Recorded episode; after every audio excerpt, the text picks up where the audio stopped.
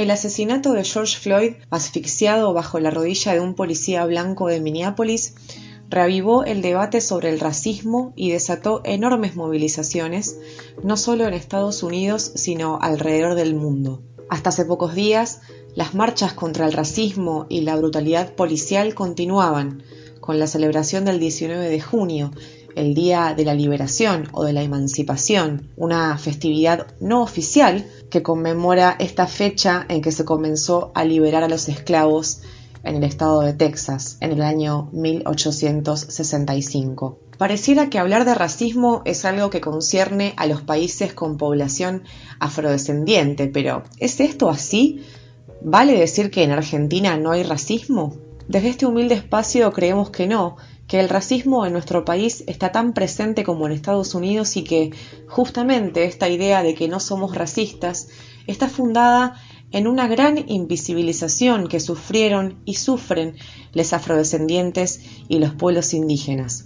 Esta coyuntura es una gran oportunidad para hablar de las identidades racializadas en nuestro país y para esto conversamos con Gisela Gardner y Mérida Duzú Sequel, integrantes de la agrupación Afromujeres y Disidencias Rosario, que es un espacio que se organiza alrededor de la lucha antirracista en nuestra ciudad.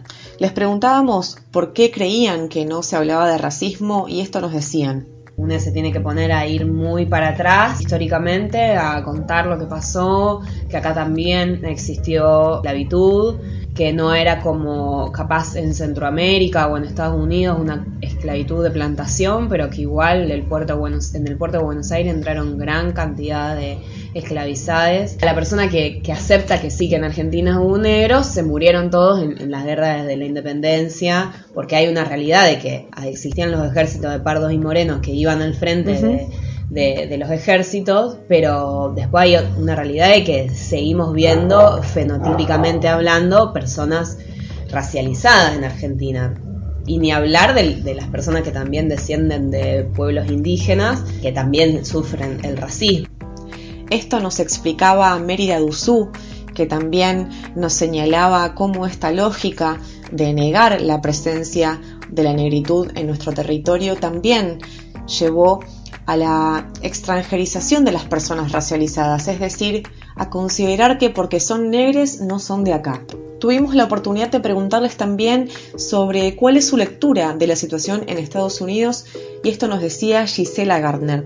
La forma en la que lo mataron a George Floyd para el pueblo negro tiene mucha relevancia eso, porque si bien murió por la rodilla de un tipo blanco, digamos, que lo asfixiaba, no había que olvidar la época de los linchamientos donde se nos colgaba en las plazas. Estados Unidos y es la casa del imperialismo, digamos, entonces como que remueve mucho porque claro que va a traer revuelta, revuelta social. Se habla también mucho de qué va a pasar, del voto, de qué se va a hacer, digamos, y tanto Obama como Trump, demócrata, republicano, eh, nadie se ha puesto con este tema, digamos. Por último, indagamos alrededor de cómo creen que se traslada este debate a nuestro país y esto nos decían.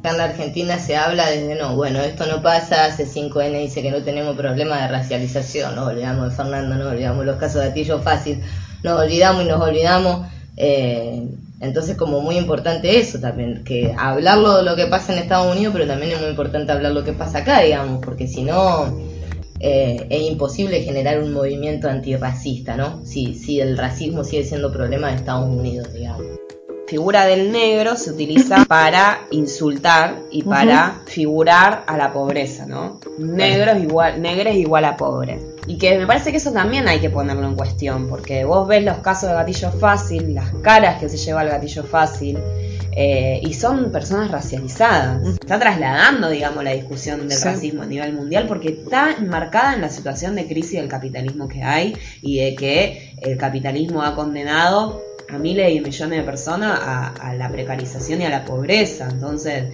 me parece que esta discusión viene también a poner en cuestión eh, sobre qué base se, se, ha creado este sistema tan desigual, que una de esas patas es el racismo, ¿no? Otra... Sin dudas, la importancia de tener una perspectiva antirracista en nuestra cotidianidad se ha vuelto una discusión de primer orden.